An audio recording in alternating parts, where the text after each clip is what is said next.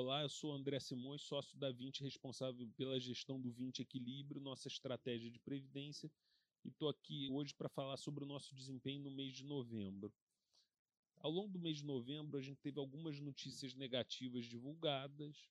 É, eu destacaria entre elas a frustração com o leilão do pré-sal, é, a reestimativa da balança comercial brasileira e, do conta corrente.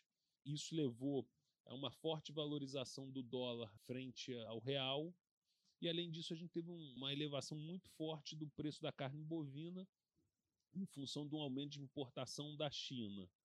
E dado isso, a expectativa de PCA de 2019 saiu de algo como 3,2% para algo na faixa de 3,7%. Isso causou um estresse no mercado de título público indexado à inflação, as famosas NTNBs, e no mercado de juros nominal. A inflação de médio e longo prazo continua muito bem ancorada. A gente segue com uma visão que tanto os bancos quanto as empresas de commodities estão baratas. A gente, ao longo do mês, teve uma boa contribuição positiva da, da posição de Vale. Ela se beneficiou bastante dessa valorização do dólar frente ao real. No book de defesas, a gente está com uma posição pequena vendida na Bolsa Americana e uma pequena posição comprada em dólar.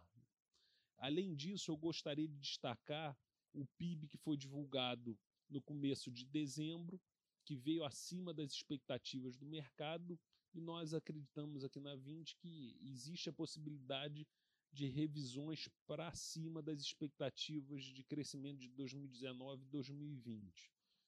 O crescimento hoje, na nossa visão, é uma das variáveis fundamentais é, para que esse cenário otimista de Brasil se cristalize. Né? E, e, a nossa impressão é que os últimos números que vêm sendo divulgados estão apontando nessa direção.